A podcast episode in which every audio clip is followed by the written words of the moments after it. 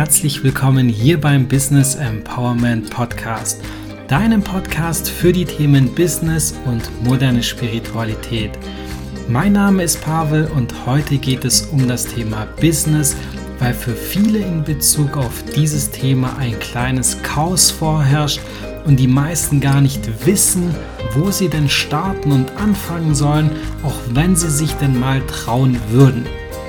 Parallel möchte ich dir etwas von meiner Vorgehensweise und von meinen Zielen erzählen und zuletzt noch ein paar Zuhörerfragen genau zu diesem Thema beantworten. Bleib also unbedingt bis zum Ende dran, weil es wird versprochen nochmal ziemlich lustig am Ende. Wir hören uns also gleich. Bis dahin.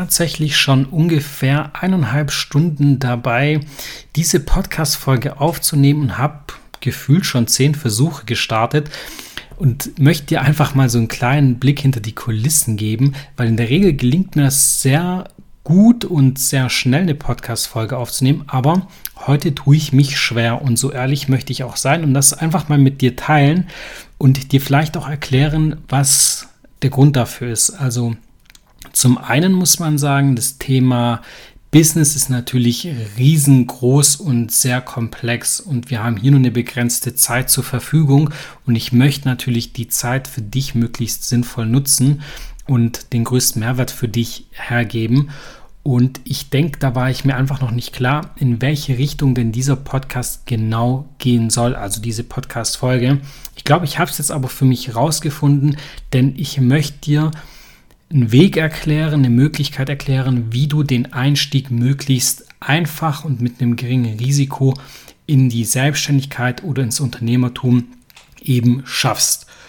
Da sind wir im Prinzip auch schon bei der Differenzierung zwischen Selbstständiger, Unternehmer und Investor, weil die Begriffe werden oftmals über den Haufen geschmissen und falsch verwendet, was natürlich auch nicht schlimm ist, aber um Verständnis für diese Podcast-Folge zu haben, sollten wir kurz auf die Unterschiede eingehen, weil dann verstehst du auch gleich, was ich denn genau meine.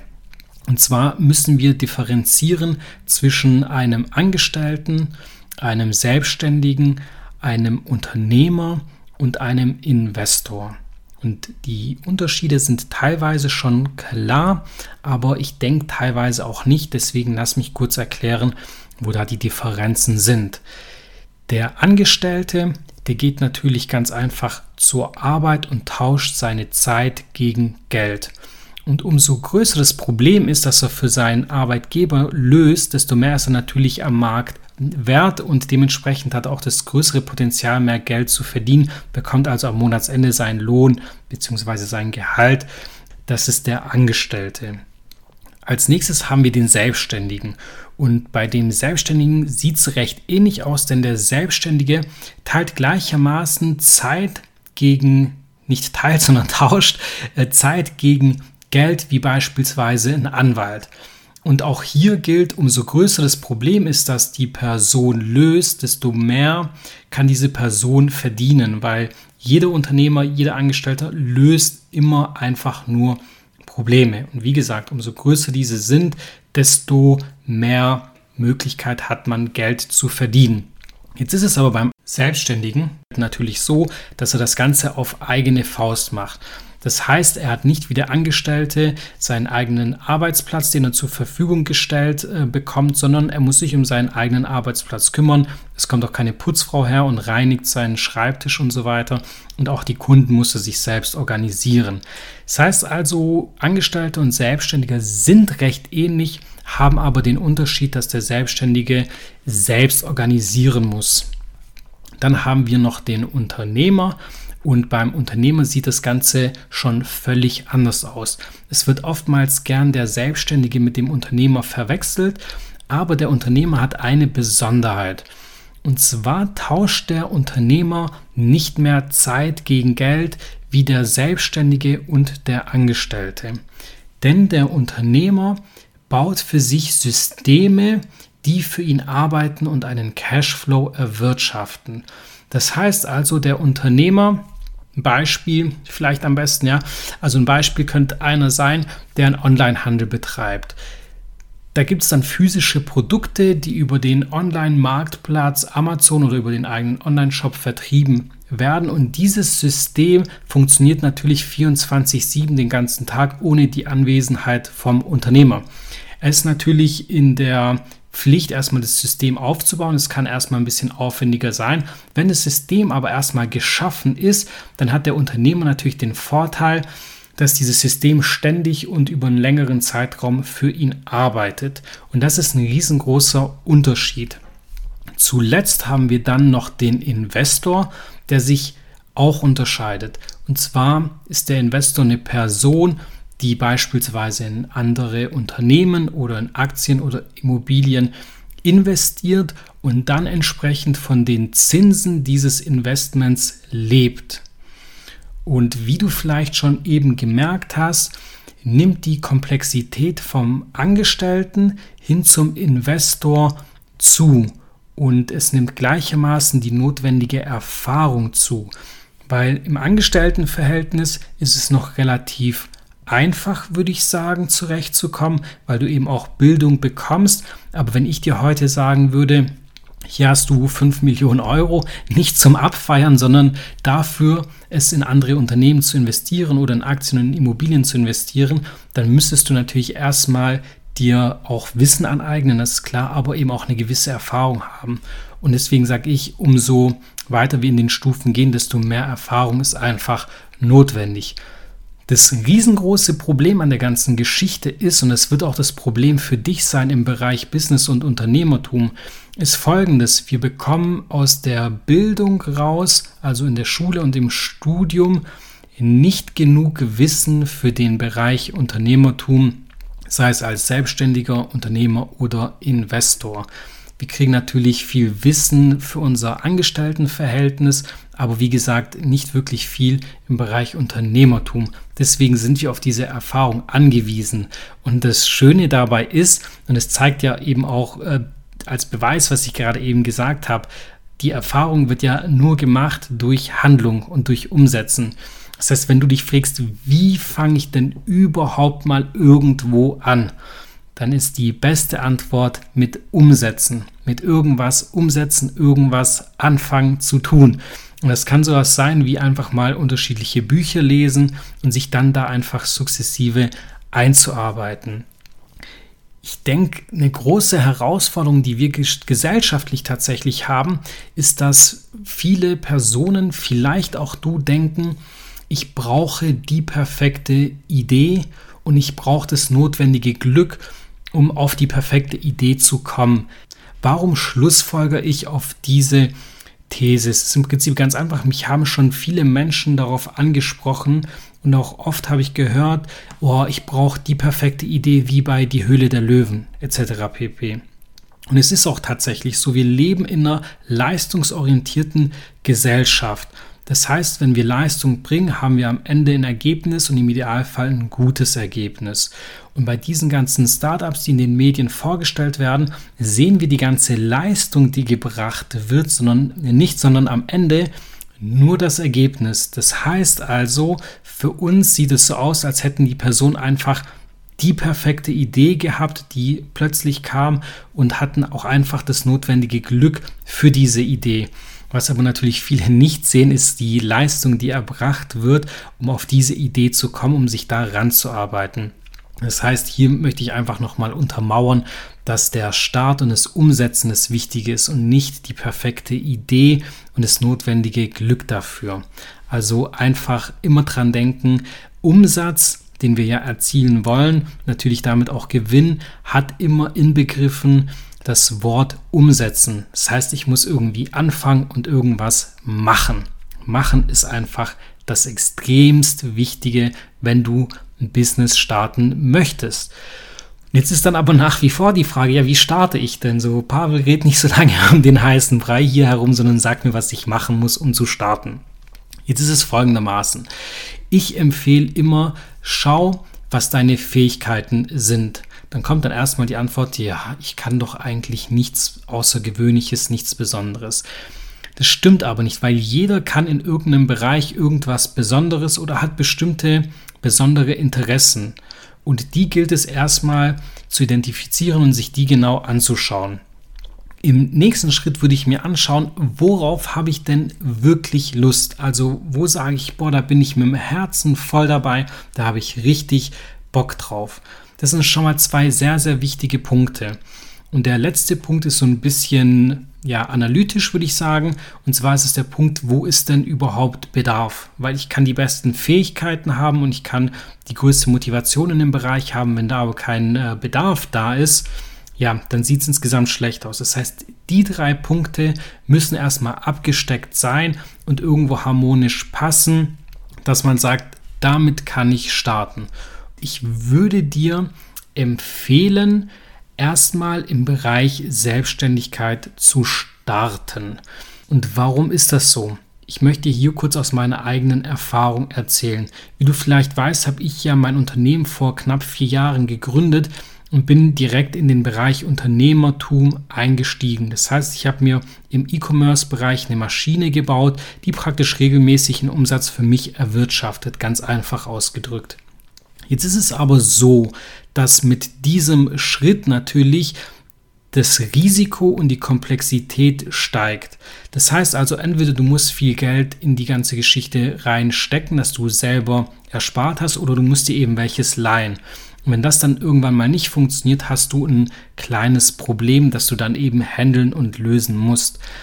Als Selbstständiger hast du aber oftmals, wenn du deine Fähigkeiten betrachtest, diese Problematik nicht. Das heißt, wenn du irgendeine Dienstleistung zum Beispiel anbietest, wo du Zeit gegen Geld tauschst zum Beispiel, brauchst du meistens nur irgendwie vielleicht eine Räumlichkeit oder ein paar Geräte, die du aber jederzeit wieder losbekommst. Also das Risiko ist wesentlich geringer. Deswegen empfehle ich immer, als erstes mit Selbstständigkeit zu starten dann aber natürlich weiterzumachen, weil das ist auch mein Ziel. Ich habe jetzt natürlich ein Unternehmen im Bereich Unternehmertum und bin eben dabei, dieses Unternehmen zu veräußern, also wieder abzustoßen. Und ich habe praktisch die Stufe des Selbstständigen, wo ich Zeit gegen Geld tausche, geskippt, weil ich gesagt habe, ich habe die Fähigkeiten, ich habe das Know-how, ich mache einfach direkt da den Start. Jetzt habe ich aber gemerkt, es wäre wahrscheinlich sehr von Vorteil gewesen, wenn ich erstmal als Selbstständiger starte. Und genau das mache ich jetzt aktuell. Das heißt, ich suche mir ein neues Thema raus, schaue, also es wird höchstwahrscheinlich das Thema Emotionen und Gefühle und so weiter sein und werde da einfach schauen, wie ich anderen Menschen helfen kann. So einfach ist es im Prinzip, sich in einen Themenbereich einzuarbeiten, schauen, wo ist der Bedarf, worauf habe ich Lust und dann einfach schauen, wo du ein Problem für andere Menschen lösen kannst und wie du helfen kannst. Und ich sehe dann den nächsten Schritt, weil jetzt wird es, wird es sehr spannend für dich folgendermaßen. Ich möchte natürlich nicht auf dieser Ebene des Selbstständigen bleiben, sondern ich möchte im nächsten Schritt ins Unternehmertum rein. Das heißt, ich werde aus dem Wissen und vielleicht auch aus dem Kundenstamm, den ich habe, irgendeinen Automatismus, irgendein System bauen, vielleicht einen Online-Kurs zum Beispiel, der dann praktisch 24-7 Umsatz für mich erwirtschaftet, ohne dass es temporär meine Anwesenheit bedarf. Im nächsten Schritt habe ich natürlich schon auch den Ansatz zu sagen, ich möchte Investor werden, aber davor kommt noch mal eine entscheidende andere Unternehmung, die ich anstrebe. Und zwar möchte ich irgendwann mal noch was wirklich Innovatives machen. Das heißt, weiterhin im unternehmerischen Bereich ein Startup gründen, irgendwas wirklich Innovatives, das so gar nicht existiert. Und dann im letzten Schritt natürlich auch Investor werden. Das heißt, in andere coole, gute Unternehmen investieren und da praktisch zu partizipieren, aber eben auch in Aktien investieren und auch in Immobilien. Jetzt kann man natürlich sagen, boah, so viel auf einmal und das ist ja so eine lange Sichtweise. Aber ich denke, die solltest du haben, weil die wird dich auch motivieren, weiterzumachen. Wenn du jetzt nur als Selbstständiger anfängst, klingt das natürlich sehr einfach, sehr, ja, ja, nicht wirklich lukrativ und ja, einfach nicht so wirklich motivierend. Wenn du aber die Weitsicht hast, so wie ich sie dir eben erklärt habe, dann hast du natürlich die Möglichkeit, dich intrinsisch viel besser zu motivieren. Also das ist so mein Weg, das ist so mein Ziel, wie ich vorgehen möchte. Und meine Empfehlung nochmal, Einstieg in die Selbstständigkeit, das ist meine wichtigste Erkenntnis. Und ich kann dir das ein Stück weit auch nochmal untermauern, warum ich das denke.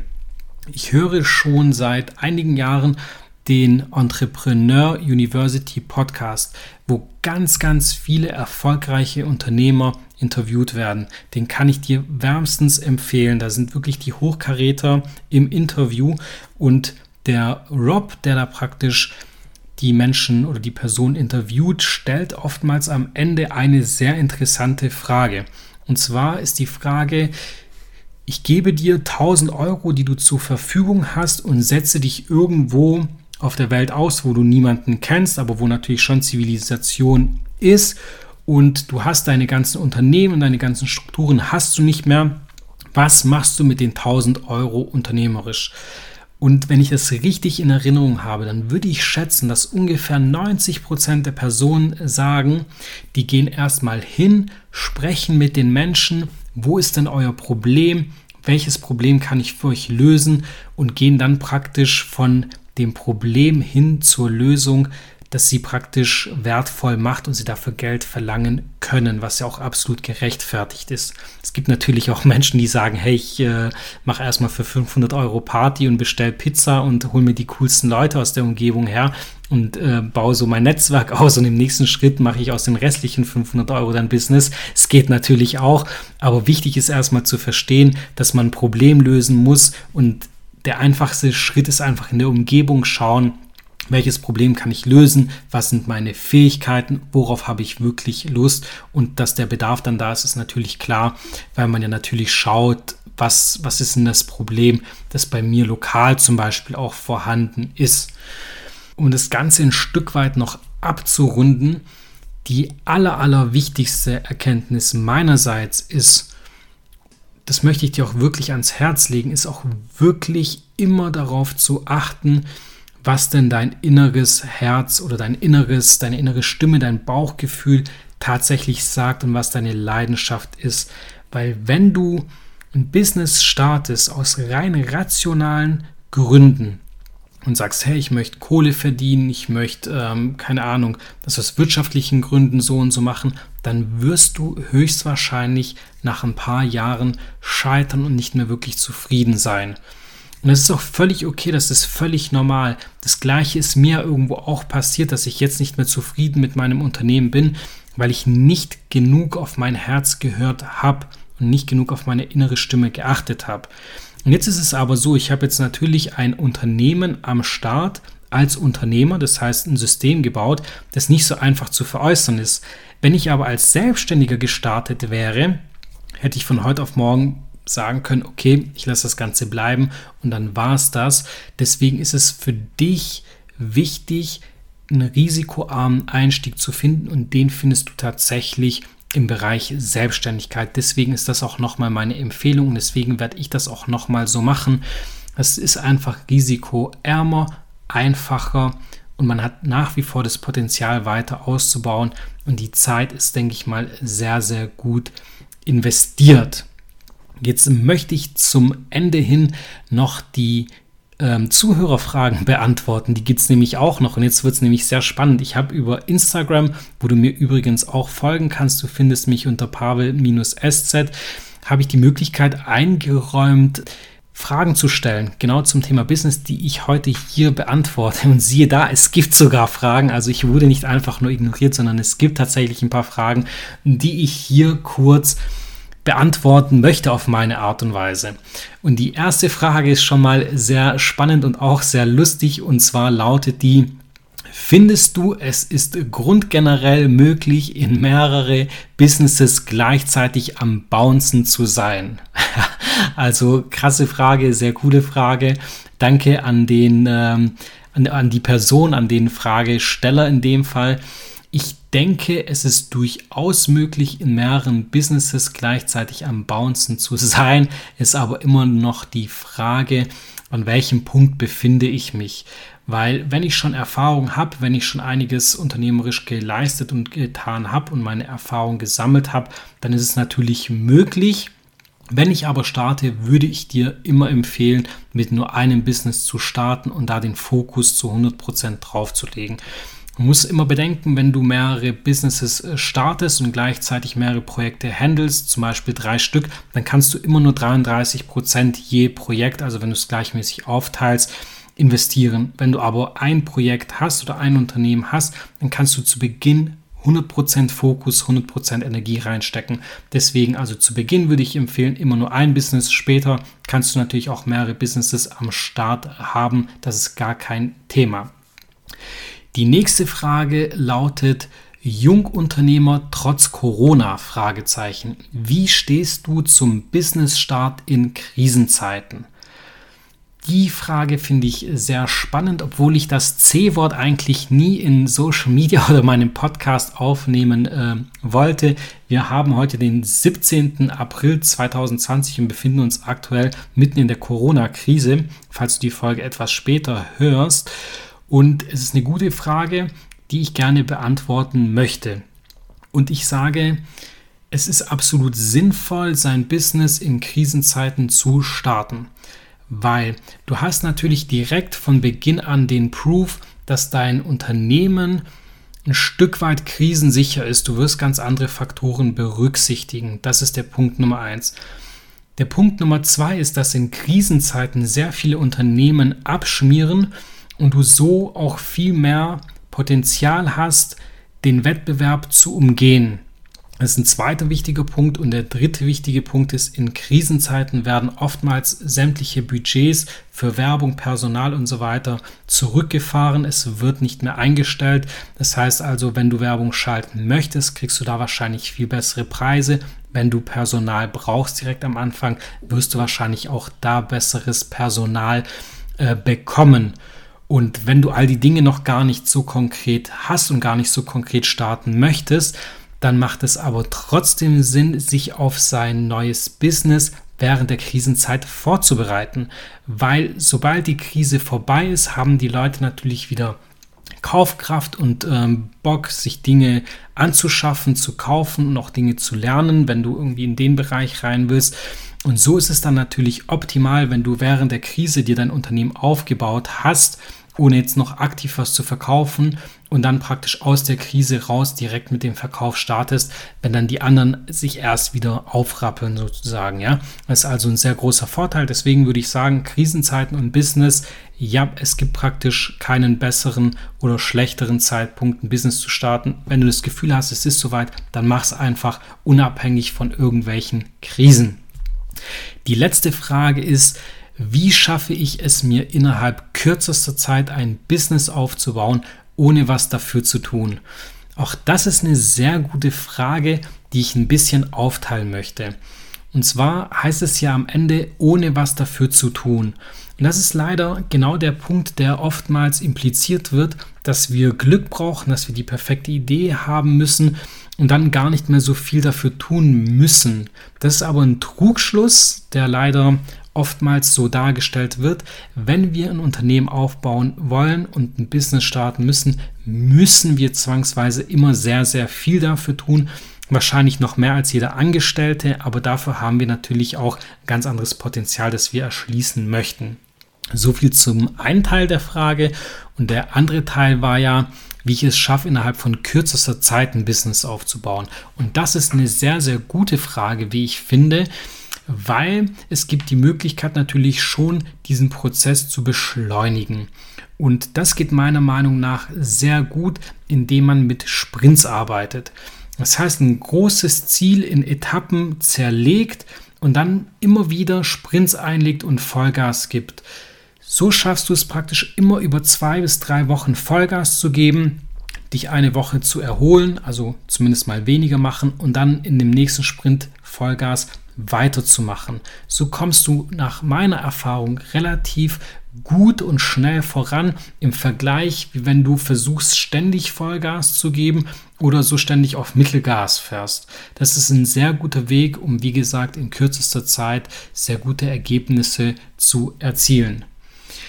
Ich hoffe, die Podcast-Folge hat dir gefallen. Wenn du weitere Fragen hast, lass sie mir sehr, sehr gerne zukommen. Ich werde sie dir auf irgendeine Art und Weise dann beantworten, sei es hier im Podcast oder persönlich. Es hat mich gefreut und war mir eine Ehre, dass du heute eingeschaltet hast. Ich hoffe, wir hören uns bald wieder.